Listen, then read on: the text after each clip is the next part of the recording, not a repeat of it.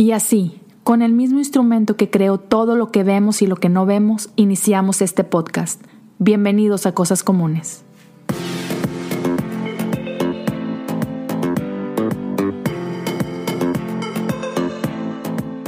Bienvenidos a un episodio más de Cosas Comunes, el episodio número dos de esta serie Amores, en el que estamos hablando un poco de las diferentes manifestaciones de, del amor y, y, de cómo a través de las diferentes etapas de nuestra vida experimentamos amor de diferentes maneras. Así que el día de hoy tengo conmigo nada más y nada menos que dos amigazos, el tremendo Benjamín Enríquez y Sam Niembro. Chicos, ¿cómo están? Bien, bien. no nos pusimos de acuerdo. No, este, ¿Para qué? Bien, bien, Leo, ¿cómo estás? Muy bien, hijo. Muy contento de tenerlos por acá. Ya los extrañaba desde Sinergia que no hemos grabado nada y eso fue en diciembre y ya los extrañaba. Sí, ya tiene un rato que, que no que no grabábamos. Ya. Pero esta es la primera ocasión que estamos en cosas comunes. Oye, sí es cierto. O sea, bueno, juntos. no juntos, juntos, sí. Tenido. Sí, por separado, por separado ya habían estado, pero sí, primer vez juntos. Sí. Como, pero... la, como la maestra cuando separa a los que hablan mucho en la clase. Nos tuvieron que separar. Sí, sí, sí. Oye, pues ¿cómo han estado, chicos? Es que 2020 los, ya llegó. Tener a los dos de catálisis, o sea, sí pagaste bastante, Leo. Me salió caro, pero, pero he estado juntando. Lo vale. Patreon ha estado con todo ahí, es exprimiéndole ahí el marranito para poder juntarlos. Oye, pues avísenme, porque a mí no me llegó nada. Es que yo administro el dinero de Qatar. Correcto. Te doy tu parte. Siento dijo, que no. un 7 administrando nuestro dinero es una muy mala decisión. Mi esposa piensa lo mismo que tú. Exacto. Es que como mí, en mi matrimonio no me dejan, por eso entre tú y yo lo hago. y así, muchachos, es el amor. Ay, chicos. Bueno, pues el día de hoy, como ustedes ya saben, quiero hablar, quiero que hablemos un poquito de lo que es este, esta manifestación del amor a través de la amistad. Así que empe empiezo con esto. Cuando escuchen la palabra amigos, ¿qué piensan? Sam, vamos contigo. Eh, pienso en... Va a sonar súper trillada la palabra, pero pienso en comunidad, pienso en diversión, pienso en, en un lugar seguro, pienso en... Híjoles, no sé, muchas cosas. Eh, pienso, pienso en personas. Pienso, pienso, pienso en... a veces. Este, pienso, pienso en nombres, ¿no? O sea, pienso en ejemplos que tengo de, de, de amistades. Excelente. Benji. Um, yo pienso en intimidad, eh, pienso en uh, como es que creo que no se traduce, pero como realeza, no realeza de los reyes, sino de ser reales, sino como de oh, ok um, honestidad. Sí, como de así como de típica frase de iglesia de ven tal como eres. Así como okay. de en una amistad es como eres quien tú eres y, y no hay no hay eh, apariencias. Y creo que es como eh, felicidad. Ok, me gusta. Ahora, obviamente, eh, conforme vamos creciendo y madurando, nuestras amistades se van viendo un poquito diferente, ¿no? Pero cuéntenme, no sé si ustedes se acuerden, cómo fue que conocieron a su primer gran amigo.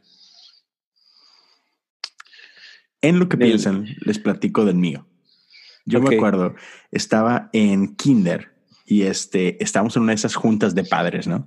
Y pues ahí estábamos con todos los huerquillos jugando afuera mientras los papás hacían cosas de adultos. Este, y, y, de pronto nos quedamos nada más un niño y yo, ¿no? Eran los dos últimos papás por ahí en la junta. Y yo creo que estábamos juegue y juegue en un tipo como carrusel, una cosa por el estilo. Y yo le pregunto así que, oye, ¿y cómo te llamas? Y él me dijo su nombre y yo lo que escuché fue Palillo. Es un nombre muy raro. Y yo le digo, palillo, y se me queda viendo raro, así que no, Darío. Y yo, ah, ok, nada que ver. y así nació una increíble amistad. De, hasta la fecha seguimos siendo amigos. Resulta que somos primos lejanos. Uh, este, como pero, todos los de Monterrey. Como, como todos los de Monterrey.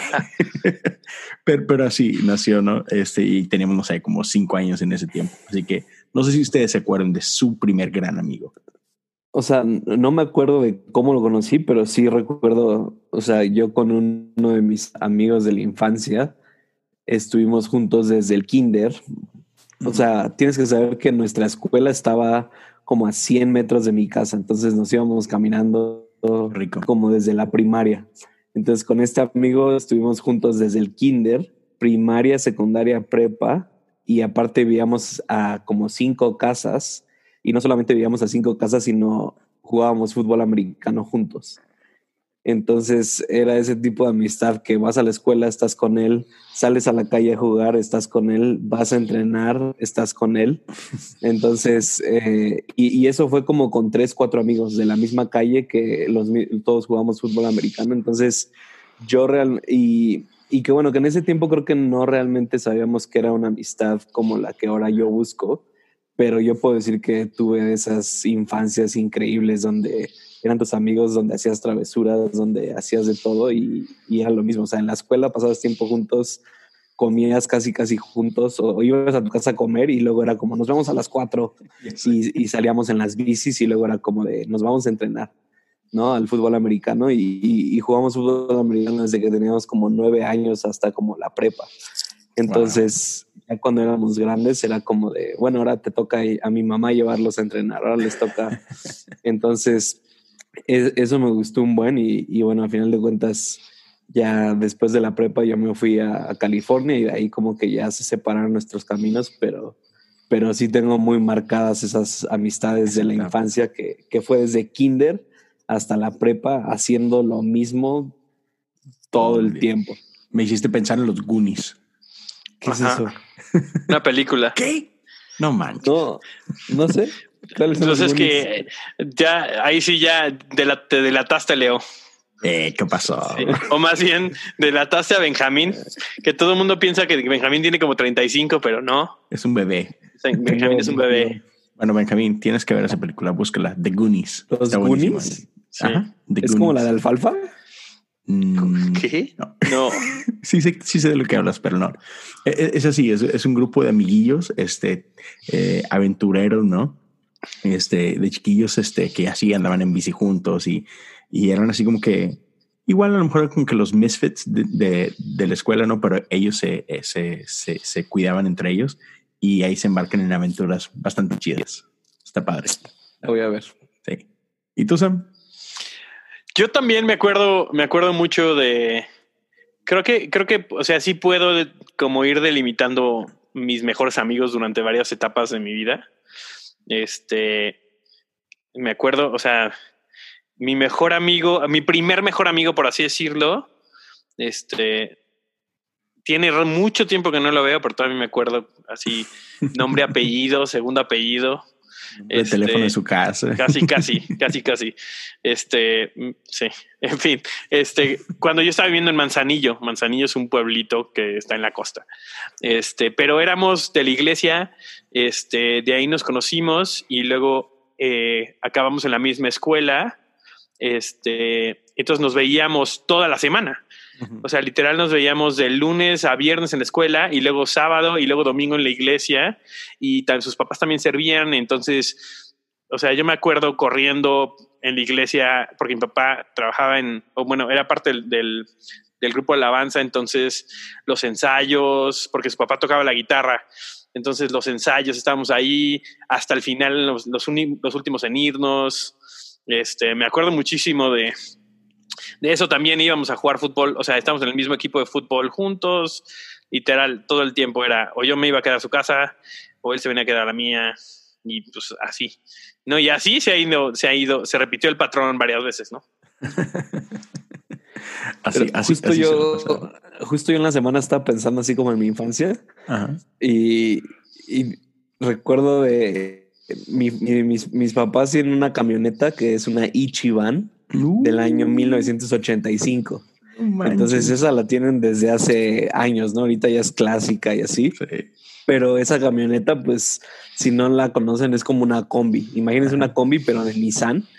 Y esa camioneta la tenían mis papás desde que nosotros éramos chicos. Y me acuerdo que cuando tenía como 10, 12 años, cuando salíamos a la calle a jugar, esa camioneta se calentaba horrible en el verano. O sea, porque era, era, era una, eh, o sea, la que tenemos es una versión camper, entonces tiene alfombra y tenía como ventanas y persianas y, y, todo. Entonces recuerdo que hacíamos algo que era, que se llamaba el reto de calor.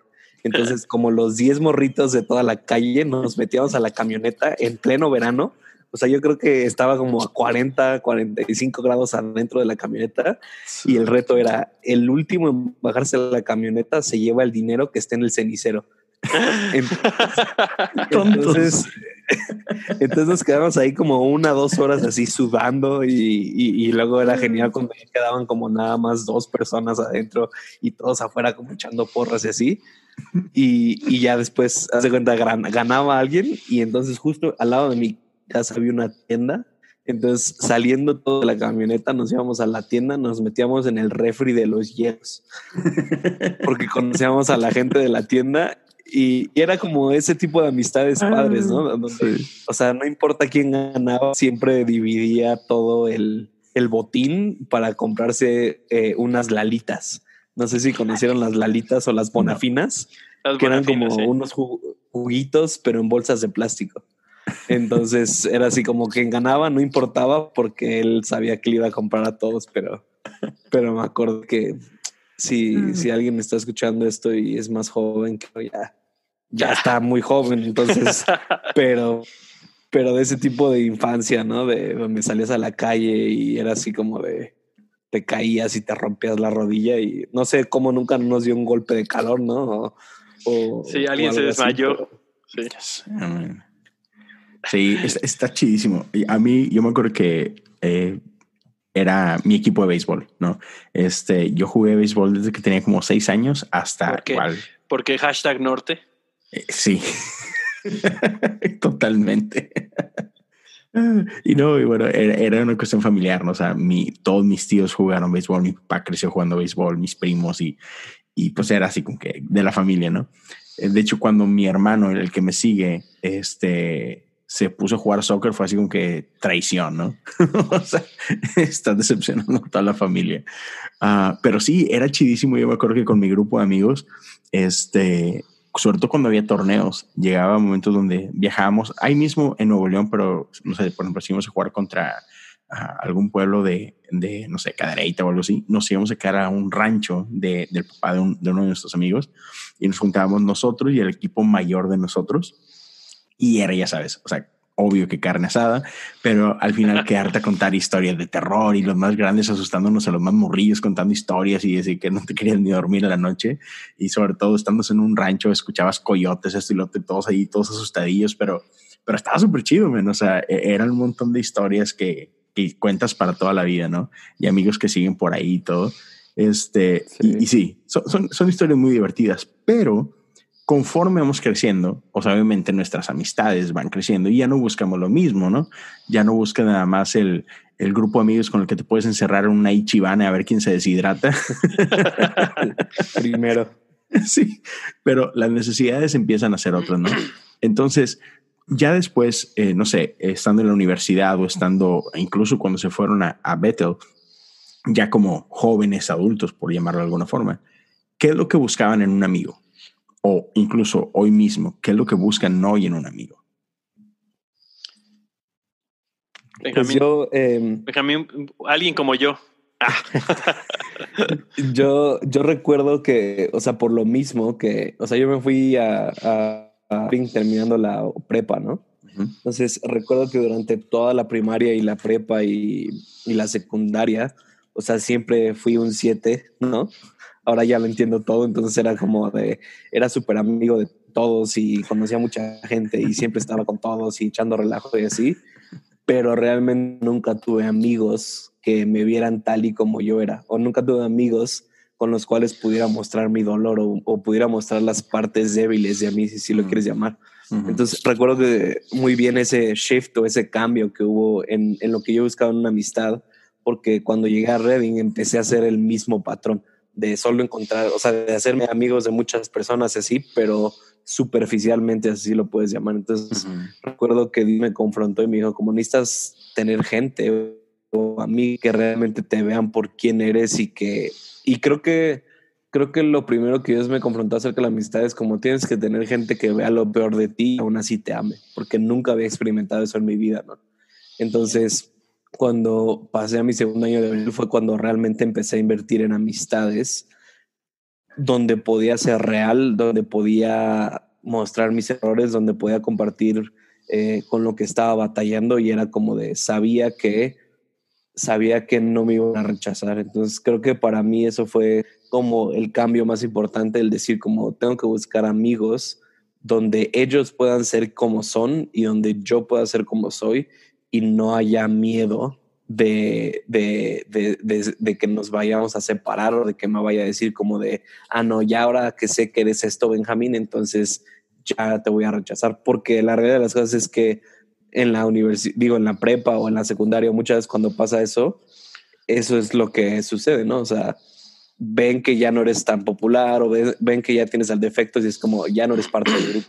Entonces creo que para mí fue eso, encontrar gente que, que te amara o que me amara o me aceptara tal y como yo era. Mm. Ya. Venga, Sam. Este, híjoles, creo que creo que tenemos, este, eh, Benjamín y yo tenemos como experiencias similares desde puntos diferentes, ¿no? Este, creo que el, el punto final, si hoy me preguntas qué es lo que busco en un amigo, busco lo mismo, ¿no? Busco, busco alguien con quien puedo ser yo. O sea, con quien realmente puedo ser yo y puedo ser aceptado ahí. Pero creo que eso me tomó varias rutas encontrarlas, ¿no? Entonces, eh, yo tenía una necesidad y, yo lo identifiqué cañón cuando llegué a, a Betel. Yo tenía una necesidad muy grande de, de ser aceptado por quien yo quisiera ser aceptado. ¿Y a qué me refiero con esto? Era como quería probar si yo podía ser parte del grupo del que para mí era la gente que yo admiraba. Mm. Sí, porque yo siempre, siempre tuve gente que yo admiraba, pero yo decía, yo no puedo ser parte de ese grupo. Aunque yo me llevaba bien con todos, era como, aparte yo crecí en la escuela, siempre fui el más chico de mi generación. Entonces siempre crecí con gente mayor, ¿no? Entonces siempre tenía un poquito esto de, ah, pues es como el hermano menor. Entonces, no, o sea, tenía que luchar mucho porque me tomaran en cuenta. Este, que, Para que, te tomaran en serio. Exactamente. Este, entonces creo que yo estaba buscando mucho eso. Y la verdad es que Dios me abrió favor con gente que yo admiraba para ser sus amigos. Y lo que me enseñó Dios a través de eso es, ok, es que esto no se trata de, o sea, no se trata de eso, se trata de, de que tú, ser tú es suficiente, ¿no? Que creo que también y metiéndose un poquito al enneagrama, por ser, por mi tres era muy importante yo saber que yo podía ser yo y de todas maneras la gente iba a querer ser mi amigo. Que no tenía que yo eh, acoplarme a cómo ellos querían que yo fuera para ser aceptado en un grupo, sino que podía encontrar un grupo en donde, sin ser más que yo, la gente me aceptara.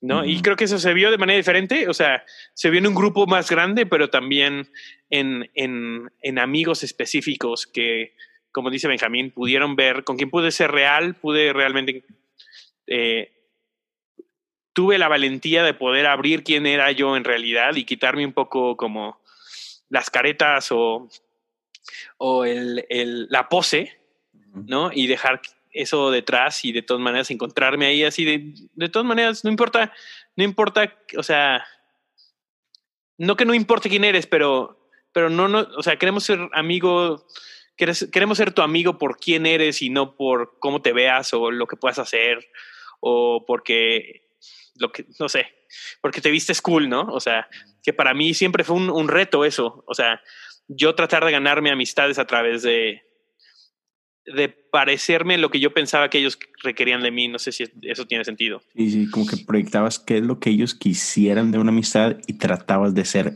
eso que ellos querían o necesitaban, ¿no? Yo por eso era amigo, en la prepa era amigo de los fresas y de los geeks y de los jocks y de los darquetos y de quien sea que se me pusiera enfrente, ¿no? Entonces yo era el vínculo que, que brincaba entre todos ellos, pero pero me costaba mucho trabajo realmente encontrar lugar donde pudiera ser yo nada más, ¿no?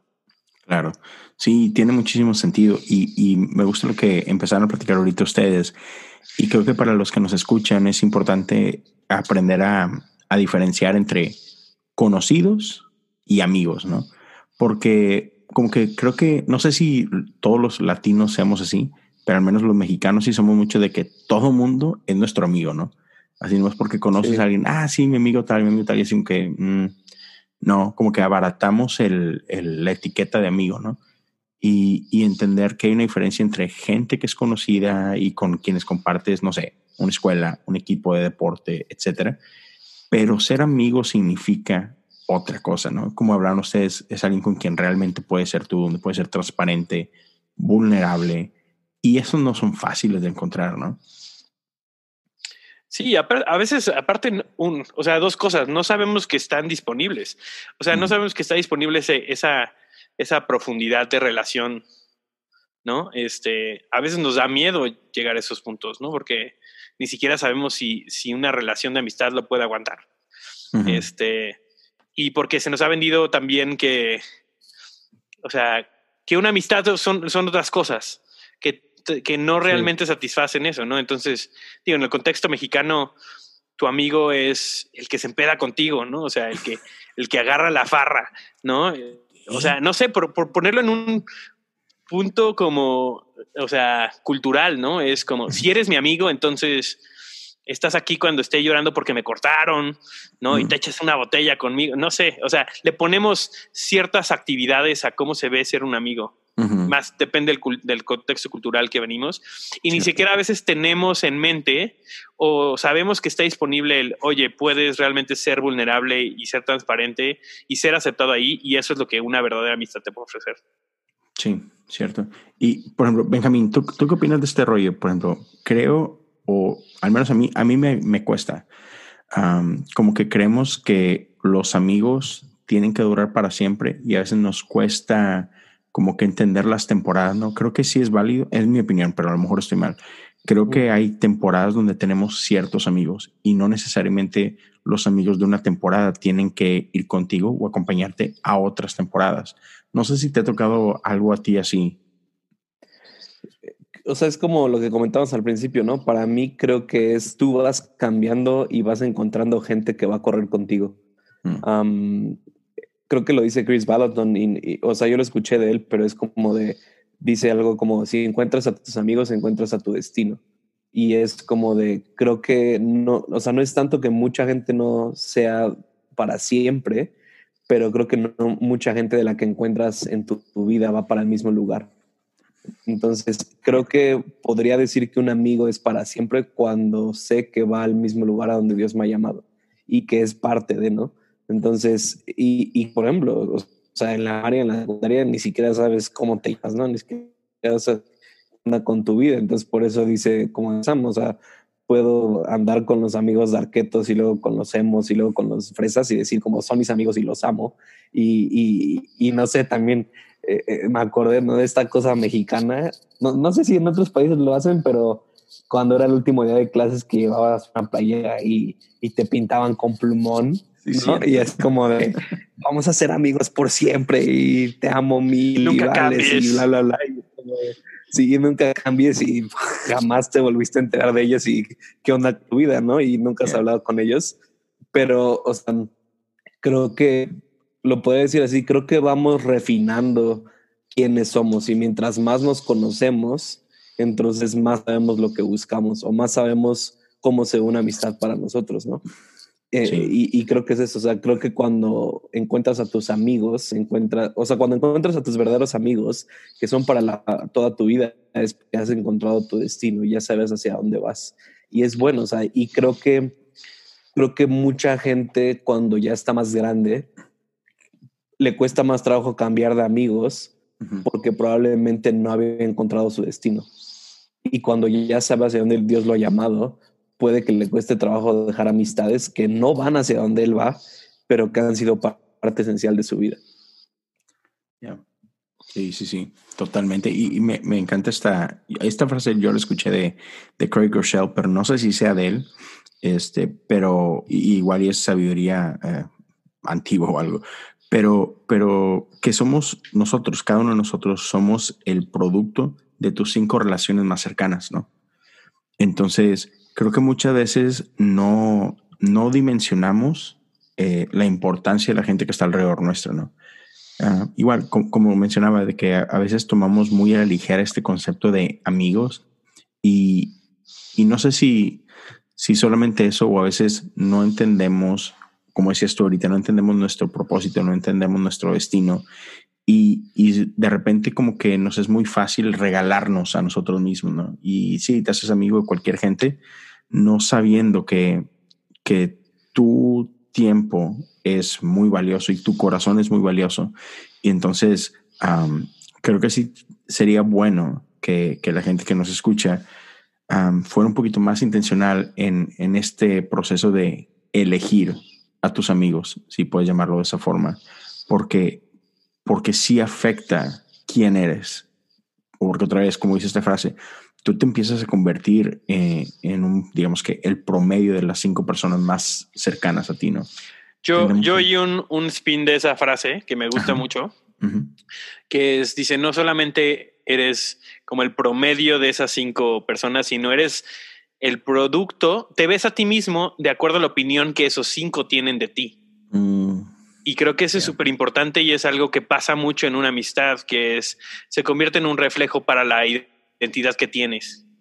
¿no? Entonces, un verdadero amigo me está recordando la identidad que tengo en Cristo, ¿no? O sea, o el, el, tipo de amigo que quiero tener es alguien que me recuerda quién soy, ¿no? Y creo que a veces, como dices, nos abaratamos porque te tenemos miedo al rechazo, porque si te cotizas, ¿no? Entre comillas, si, si le pones, si, si tú no crees que tengas un valor, eh, te, vas a regalar, ¿no? A quien, a quien sea, ¿no? Y entonces eh, dejamos que ciertas voces influencien lo que, eh, por tenerla cerca, influencien cómo nos vemos, influencien nuestra cómo nos identificamos, cuál es nuestra identidad, este, de acuerdo a lo que ellos están diciendo de nosotros, pero en realidad, pues, tal vez no tienen mucho valor por quienes somos, ¿no?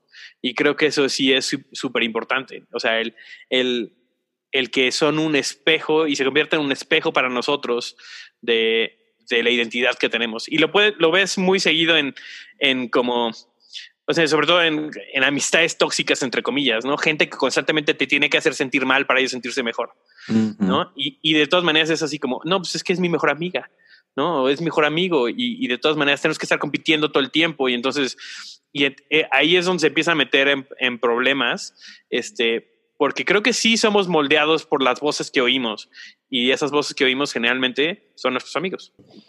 Sí, o no te vayas muy lejos, esto sí es sabiduría antigua como el dicho mexicano que dice, el que con lobos anda o ya se enseña, ¿no? Dime con quién andas y te diré quién eres.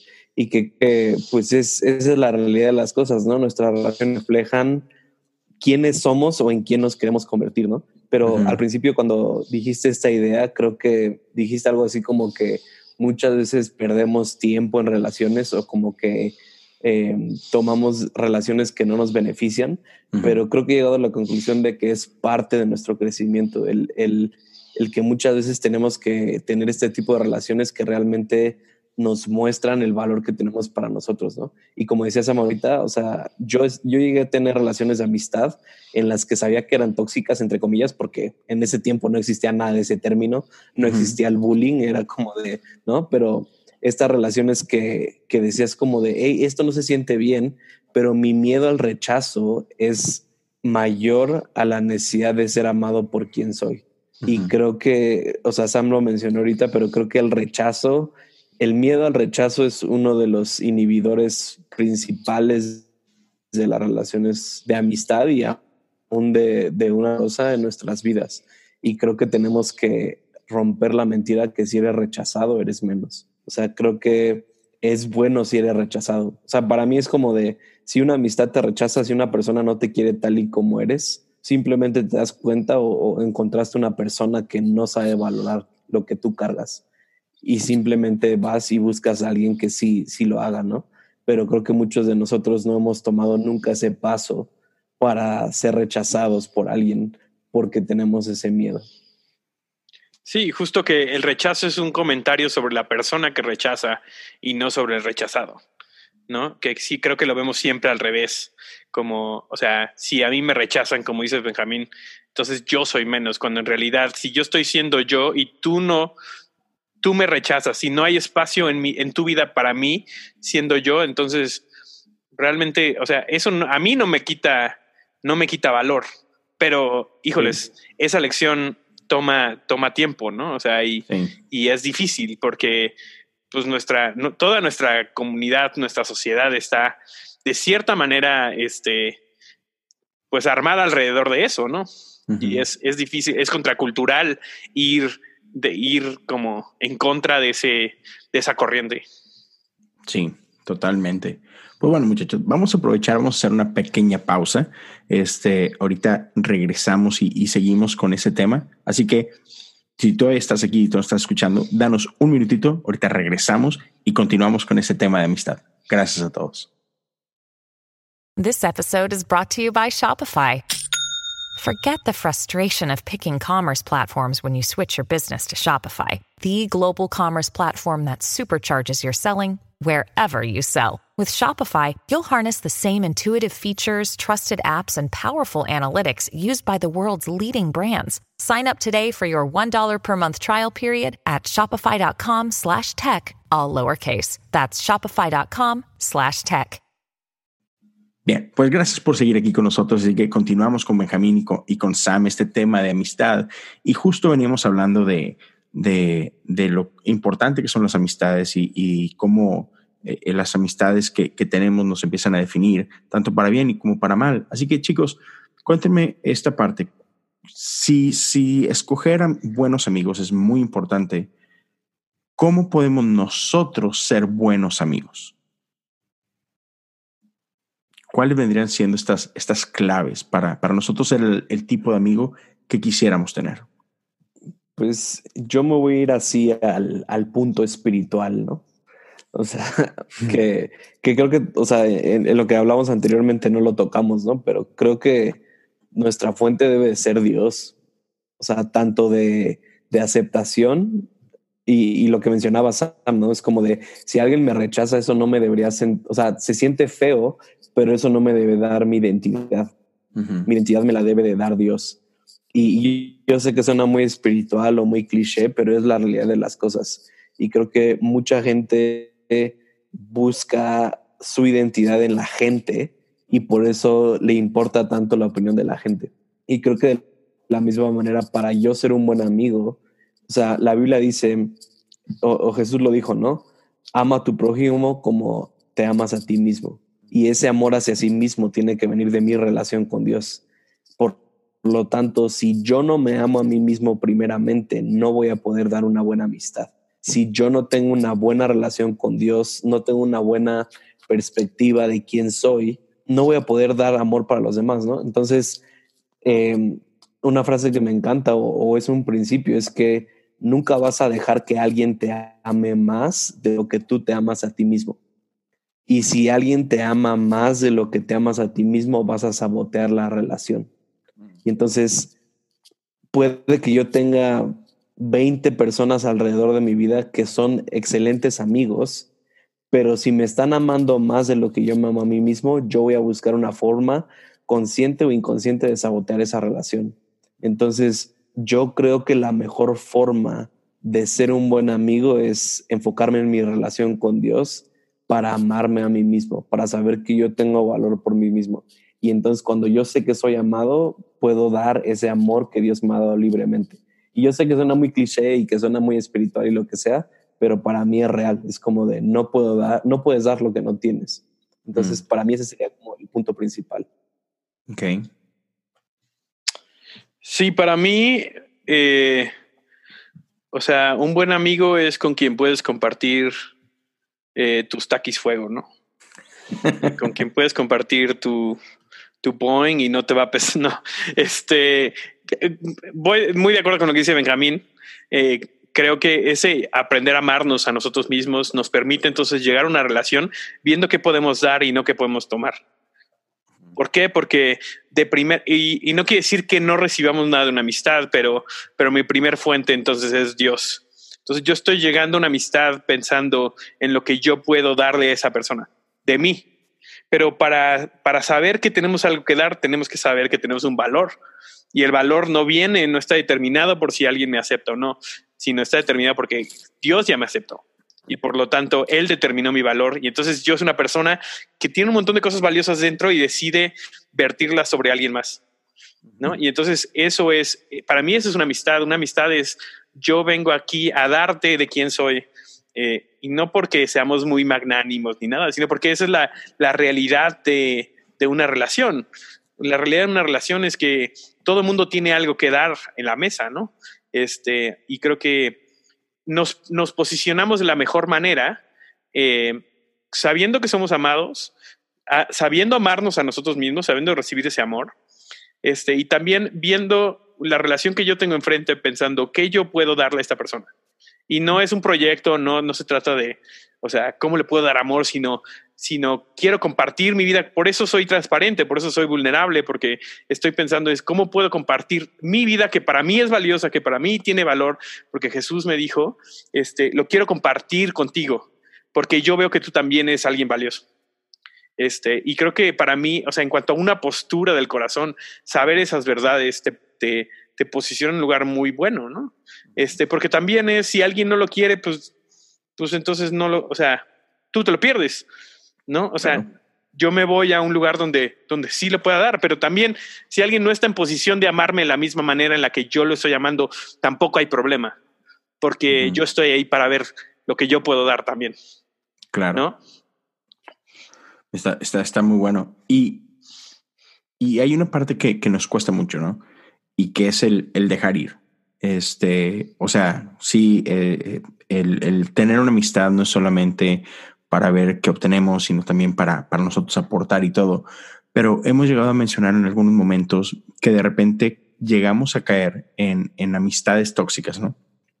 Eh, por, por, lo que sea, porque de pronto nuestros caminos van a diferentes lugares y, y, nos cuesta decir adiós y cosas por el estilo. Entonces, ¿cuáles son unas buenas uh, maneras? ¿Cuál, ¿Cuál, es un buen consejo que ustedes darían, número uno, para para ayudarnos a identificar cuando ya estamos en una, en una relación tóxica de amistad, que de pronto pareciera como que fuera muy evidente, pero la neta es que ya cuando estás en la amistad no, no es tan fácil identificarlo o, o, no es tan fácil aceptarlo. Quizás identificarlo y, y, nos cuesta más el aceptarlo que el identificarlo. Pero, ¿cuál es una manera este, leal o, o, o sana de poder decir, híjole, ¿sabes qué? creo que esa amistad no está haciendo lo que yo necesito y cómo poder terminarla de una manera bien, elegante, no sé si es la palabra correcta, pero este, que, que, en una forma donde no tienes que dejar de dar honra para decir, ¿sabes qué? Creo que es un buen momento para decir hasta aquí, ¿no? Yo creo que una de las palabras que más trabajo nos cuesta aplicar en la cultura latina es límites. Justo eso. Eh, o sea, pensamos que los límites, y, y, y, tú te fuiste al extremo, ¿no? Terminar una relación. Creo que las, la mayoría de las relaciones tóxicas se arreglan cuando pones límites. Y los límites están, o sea, escucharon la palabra límites y es como de wow, wow, o sea, ¿me vas a poner límites a mí? Yo, yo que soy tu mejor amigo, ¿me vas a poner límites? ¿Cómo que me vas a limitar? ¿No estás aquí para amar? O sea, y no sabemos que que la mejor forma de tener una buena relación, o sea, incluso aunque no sea una relación tóxica, debe de haber límites. Uh -huh. Y creo que el punto es, o, o, lo que tenemos que saber es que una relación tóxica existe cuando no hay límites. Uh -huh. ¿Y para qué ayudan los límites? Para que tú puedas amar a esa persona bien y para que esa persona te pueda amar bien a mí. Uh -huh. a, a, a, ti, ¿no? Y cuando pongo límites, cuando alguna de esas eh, bases no se está cumpliendo, ¿no? Entonces, creo que muchas veces lo que nos falta aplicar en nuestras relaciones en la cultura latina son los límites, el decir como de, no sé, y hoy en día, ¿no? Es como de, no me puedes dejar en visto, ¿no? O sea, ¿por qué me dejas en visto? Que no soy tu mejor amigo y que bla, bla, bla. Es como de, oye, y, o sea, no tengo todo el día para ti o tengo familia o lo que sea. Y justo cuando le pones límite a la gente tóxica, siempre van a poner en pie o en juego la relación. Uh -huh. Y si le dices a alguien como de, oye, no, te, no estoy en el pegado del teléfono todo el día, ¿no? Entonces no eres mi mejor amigo, entonces me voy a conseguir un mejor amigo que sí me conteste todo el día. Pues entonces hazlo, ¿no? Y ese es un límite. Y te sigo amando y sigo estando aquí para ti, pero ese es un límite. y, y, y, y, la otro punto es, y, creo que también Sam tiene mucho que decir acerca de los límites, pero la otra parte es, ay, se me acaba de ir, ah, que siempre va a haber gente consumidora, o sea, o, siempre va a haber gente tóxica. Entonces, eh, el, el, punto de la gente tóxica es que siempre quieren consumir. Y si tú y yo les damos la oportunidad, nunca va a ser suficiente. Y, y, creo que eso se soluciona con límites. Sí, yo los límites yo lo veo, em, un límite lo pongo yo para poder amarte a ti mejor. Ok. Lo cual parece un poco como contra corriente, ¿no? O sea, porque parece que yo estoy generando eh, separación entre nosotros dos porque no te quiero amar pero en realidad es cuando yo estoy en una situación en la que tu comportamiento no me deja a mí amarte como yo quisiera, porque estoy reaccionando, porque estoy cayendo en, nos estamos peleando todo el tiempo, me estoy yo sintiendo mal, entonces estoy condicionando mi relación, la manera en la que te, te voy a amar, a tal vez un rencor porque se está generando, quiere decir que entonces necesito yo meter un límite. ¿Por qué? Porque yo quiero amarte bien a ti. ¿Sí? Y entonces, para yo poder amarte bien, necesito poner una limitación porque tus, tus acciones me están causando caer en un lugar en el que yo no me siento bien. O sea, y obviamente, todo, a ver, todo esto se puede manipular, ¿no? O sea, todas estas herramientas pueden ser manipuladas, pero lo estamos asumiendo desde una, desde una como, desde una intención genuina en el corazón de amar a alguien, ¿no? Desde ahí, ese es nuestro punto de partida. Este, entonces, o sea, yo te pongo un límite y, y, a ver, voy a tratar de, de, poner un ejemplo. Este, con un amigo, ¿no? Este, cada vez que me veía me reclamaba de algo de que no hicimos, algo que no le invité, algo que y era una, o sea, un amigo cercano, un amigo con quien yo tenía pasado mucho tiempo, o sea, tenemos mucha afinidad, éramos buenos amigos. Cada vez que yo lo veía me, me, sacaba algo me reclamaba de algo que no, yo, yo no había hecho bien. Cuando tal vez ya lo habíamos hablado, yo ya le había pedido disculpas, tal vez yo no estaba ni siquiera enterado, ¿no? Pero había una dinámica que podría ser, entre comillas, tóxica. Y lo hablamos y yo le dije, oye, si esta es la manera en la que tú, o sea, yo no puedo estar en esta relación de esta manera si tú sigues haciendo esto, porque yo siento que siempre estoy a la desventaja contigo. Pero ¿qué, qué hace un límite? Un límite te comunica claramente cómo, cómo restaurar una relación y te mm. dice, para que, pueda, para que podamos estar bien, para que yo pueda amarte como, como yo quiero amarte, please no hagas esto, ¿no? Que a veces, muchas veces es lo que no queremos decirle a la gente. Y entonces, ¿qué hacemos? Saboteamos nuestras relaciones y generamos drama y generamos distancia. Y entonces, no, pues nunca me volví a hablar con ese vato, ¿no? Porque, porque hizo un drama. Y creo que el, el no asumir cosas, el comunicar de más, eh, buscar entender a la gente y, y aprender a poner límites, este, nos ayuda a, como, como decía Benjamín, creo que, o sea, el, el decirle a alguien, oye, ya no quiero ser tu, tu amigo, es el caso extremo, pero hay muchas cosas que podemos hacer antes para enmendar una relación o encontrar una, una posición para que podamos amarnos bien. De todas maneras, va a haber gente que va a ser tóxica. ¿Y por qué? Porque muchas veces vivimos y crecemos con tantas carencias que es lo único que conocemos. ¿No? Entonces tampoco yo puedo juzgar a alguien, entre comillas, tóxico, porque tal vez es lo, está haciendo lo mejor que puede.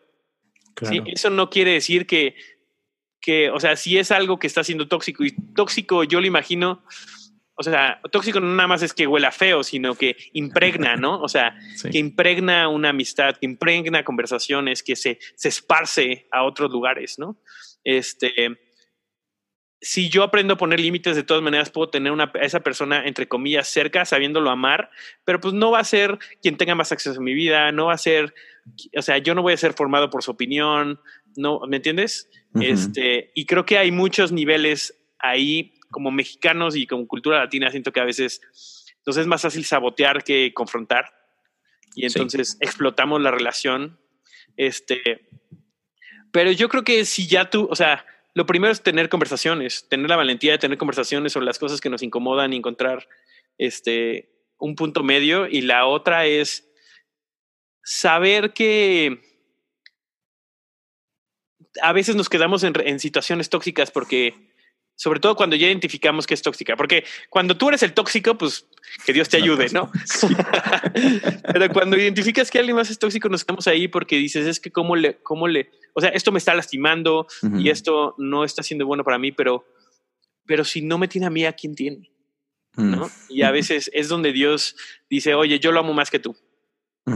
Entonces, esto no, o sea, si tú no estás ahí, si tú no puedes amarlo bien, si, o sea, no, o sea, yo soy el que está encargado de amarlo, a amar a esa persona de la manera correcta, ¿no? Y creo que a veces muchos no nos queremos separar de situaciones tóxicas porque nos sentimos mal por una persona. Y otra vez, no, no estoy diciendo que no tengamos misericordia por eso, pero si tú estás en una posición en la que sus acciones se están atiendo a ti, no poderla amar bien y caer más en, toxicidad, entonces hay que poner un, break. No sé si eso tenga un poco de sentido. los límites son un tema súper extenso le recomiendo a todos el libro Límites. Este, hay como 20 versiones ya para adolescentes. Para adolescentes, para gatos, para perros, cómo ponerle límites a tus mascotas, a sus hijos, a tus abuelos, a todos. Pero el original de Townsend es súper bueno, súper práctico y en serio salva relaciones, creo yo. O sea, porque aprender a hacer esto bien te hace poder vivir desde una posición en la que puedes amar bien. Sí, estoy de acuerdo. Y, definitivamente, o sea, lo mejor es de que, o sea, las amistades son, son algo hermoso, ¿no? Así como que neta son un regalo de Dios, ¿no? O sea, la amistad como tal.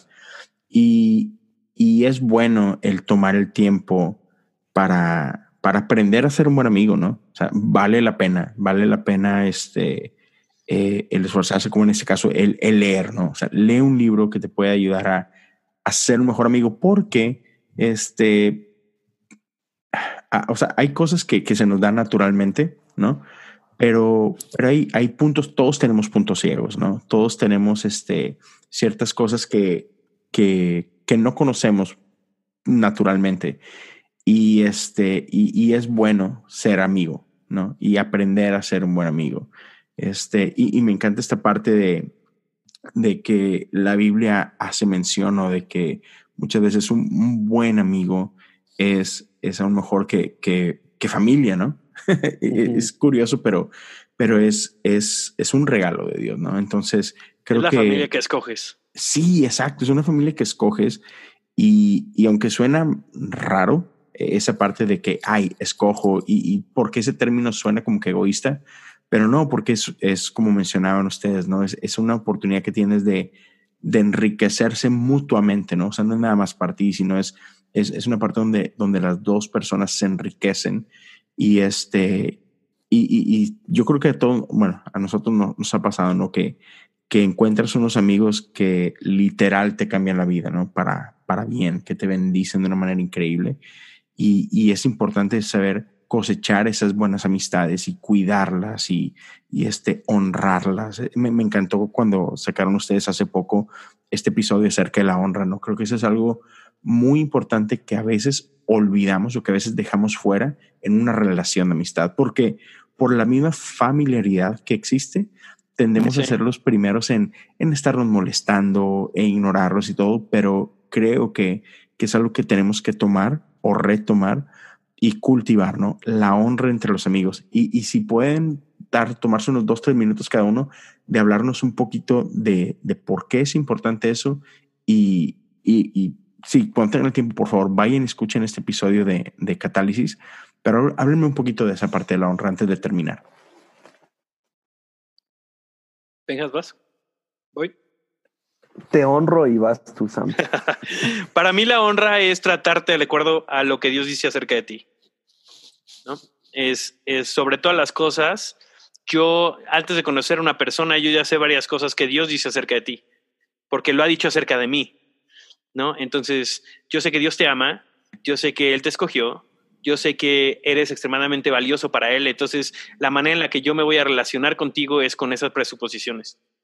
¿No? Entonces, la honra comienza desde ahí con una persona que yo no conozco, pero también la honra justamente creo que es no perderte en la familiaridad eh, de tu amistad, ¿no? O sea, de seguir teniendo un, de seguir eh, pudiendo ver con los ojos de Dios, aun cuando yo he visto un montón de cosas que ya no son las cosas tan bonitas, ¿no? O sea, o sea, decido que la opinión más alta sea lo que Dios dice acerca de ti y no tus experiencias de todos los días, ¿no? Que a veces es lo que hacemos. En nuestra amistad las condicionamos a si alguien te falló o no, si alguien cumplió tus expectativas o no. Este, cuando en realidad estamos llamados a tratarnos de acuerdo a la manera en la que Dios nos ve. Y para mí eso es, eso es la honra en acción. ¿no? La honra en acción me permite tratarte de acuerdo a lo que Dios está diciendo acerca de ti y no de tu pasado, no de cómo has fallado, no de tus fracasos, este, o de las áreas en las que no has acabado de crecer, y sí tratarte de acuerdo a lo que Dios está diciendo y viendo en ti, y yo ponerme de acuerdo con Dios y con el cielo en esa área. Mm, me gusta. Eh, yo creo que mencionaste un punto importante y es la familiaridad. Creo que, por ejemplo, en tu familia sanguínea, muchas veces es muy difícil la honra porque sabes de qué pie fallan, ¿no? O, sabes de lo malo que son. Y creo que a veces en las amistades es muy fácil honrar al principio. Es muy fácil, así como de, oh, Leo, yo veo esto en tu vida y te honro y así. Pero ya cuando veo cómo es realmente Leo, es como de, ay, no, es cierto, Leo, no. Pero creo que ese es el punto. Creo que mientras más crece una amistad, debe de incrementar mi capacidad para honrarte. Y, mi capacidad para honrarte se basa no en cuanto te conozco por mis lentes, sino como decía Sam, por los lentes de Dios. Y, por ejemplo, uno de los versículos o, de las historias que nos gustan en la Biblia es de David y Jonathan, donde dice que se amaban como a sí mismos. Y, y para mí eso que se amaban como a sí mismos es que tenían una relación tan íntima que sabían todo de ellos mismos, o sabían, como decíamos ahorita, lo peor, y aún así decían, ¿sabes qué? Veo lo peor en ti, pero aún así decido amarte. Y creo que la honra muchas veces es el amor eh, como comunicado, no solamente en acción, sino el amor así como de, ¿sabes qué, Leo? Conozco esto de ti, pero aún en eso decido ver esto en tu vida. Aún aunque ahorita puede que te sientas de esta forma, yo decido verte como Dios te ve. Entonces, pero creo que para mí el, obstáculo, o no obstáculo, sino un punto en el cual debemos de crecer mucho es por medio de la honra vencer la familiaridad. Ya. Sí. Y yo quisiera decir, agregar algo al punto anterior. Creo que, y creo que eso es súper importante y requiere trabajo. Creo que aprender a ser buenos amigos es aprender a hacer conflicto bien porque justo es donde nos, nos quedamos atorados, ¿no? Entonces, no, o sea, la mayor parte de, o sea, creo que todas las amistades cercanas que he tenido han tenido que pasar por un, un, un motivo de conflicto, ya se ha hablado o no, y el aprender a lidiar con eso con honor, con claridad y con amor es lo que me ha permitido realmente encontrar tesoros en las amistades que, que tengo, ¿no? Pero a veces veces pensamos que una, una buena amistad no tiene que tener conflicto, pero no. O sea, una buena amistad es el, el que sabe llevar el conflicto bien y salir del otro lado aún más conectados. ¿No? Y creo que eso es súper importante y no lo mencionamos. Pensamos que mi mejor amigo es con el que no, nunca me va a pelear, ¿no? O nunca voy a estar, eh, nunca vamos a estar en desacuerdo. Y creo que el, el, poder pasar desacuerdos al otro lado y salir más conectados es lo que realmente nos lleva a, a poder experimentar la profundidad que, que Dios nos ofrece en las amistades. Ya, yeah, yeah, buenísimo. Oh, man. Así es, así que muchas veces estamos llegando al final de esto y, gracias por, por hablarnos este, y cerrar con este broche de oro en cuanto a lo que es el honor, porque ah, creo que eso es algo que, que puede llevar nuestras amistades a otro nivel. Este, y me encanta esta parte de la amistad que no solamente es este, los amigos no nada más son así como que para pasarnos la botana y, y chido ir al cine y este, no sé, hacer cosas como que entre comillas divertidas, sino neta, los amigos, este, son, son esa gente que, que camina contigo por el resto de tu vida, ¿no? Son, son esos amigos que se convierten en, en tu segunda familia, ¿no? Y con los que compartes los momentos más importantes de tu vida y hablando en el, término de nosotros, ¿no? En iglesia y todo, gentes con la que construyes reino. Y eso es algo bien emocionante, ¿no? Este, esos amigos con los que no solamente disfrutas de cosas terrenales, sino con quienes disfrutas de cosas eternas. Entonces, esa parte me emociona muchísimo a mí y, y por ejemplo, no, no quiero desaprovechar la oportunidad y quiero honrarlos a ustedes y agradecerles a ustedes por su amistad, porque ustedes se han vuelto ese tipo de amigos para mí, ¿no? No solamente alguien con quien nos podemos reír y todo, sino que neta, alguien con quien podemos este, construir reino y, disfrutar ese proceso, ¿no? Así que chicos, gracias por su amistad. Allá, Leo, me vas a chiviar. no, muchísimas gracias a ti por, primero que nada, por quién eres, por tu amistad, porque la manera en la que eres tan buen amigo, te lo he visto o sea, innumerables veces con gente que no conoces y gente que conoces y gente que tiene mucho que ofrecer y gente que tal vez no tiene mucho que ofrecer eh, a los ojos de algunos y tú siempre te das de la misma manera y la verdad es que es un gusto poder ver a alguien que sabe ser buen amigo como tú. Ah. Entonces, gracias por la invitación y pues es un gusto para nosotros también. Hombre, gracias. Sí, Leo, muchas gracias y también te honramos y tú eres parte importante de nuestras vidas y y vemos más allá del Leo podcaster famoso, relevant, sino vemos realmente ese padre de familia y amigo que eres, ¿no? Que, que, que a veces lo, lo, vemos de primera mano, pero te honramos y, y te admiramos y gracias por, por pagar toda esta suma de dinero para tenernos a los dos aquí. eh, pero dale, dale su porción a Sam, no seas gacho. Por favor. si no me va a ver obligado a abrir mi propio Patreon. Sí, sí, sí. Porque este Sam, ya sabes, o sea, esos viajes a Seattle no se pagan solos, bro. Exacta, exactamente, chavos. si ustedes supieran. Si ustedes supieran. No, no, no. Pues chicos, muchísimas gracias. Con eso hemos terminado eh, el episodio de hoy. Y el día de mañana los esperamos con, con un episodio nuevo. Así que gracias a todos por llegar hasta aquí. Si, si esto te fue de, de bendición, o sea, por favor, ayúdenos a compartirlo en sus redes sociales. Por favor, taguen a Sam, taguen a Benjamín. Uh, compartan por ahí cuál es la parte que, que, más les ha bendecido. Y chicos, por último, para que, para que no perdamos esta oportunidad, ¿dónde la gente los puede seguir en Instagram o, en Twitter, lo que sea que usen? Este, sí, déjenos saber. Ah, nos pueden seguir en. Eh, bueno, tenemos el Instagram de nuestro podcast que es catálisis.podcast en Instagram. Y a mí me pueden encontrar en Instagram como Benjamín doble guion bajo Enríquez. Y yo soy Sam.niembro en casi todas mis redes sociales. Así me encuentran en, en en TikTok, me encuentran en Instagram, en Twitter, en Facebook, en, en Metroflog, en High Five, en, MySpace, en todo. Sam.niembro. No miembro, ¿eh? no, miembro con N de Nogales, por favor. Sí, no, no, no vayan a encontrar otra cosa. a mi primo. Ah, sí. pues muchachos, a todos, gracias por su tiempo. Este, gracias por acompañarnos. A mí me pueden encontrar en, en Instagram y Twitter como Leo Lozano HU.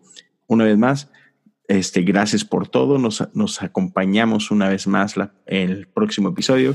Cuídense y hasta pronto. Dios me los bendiga a todos.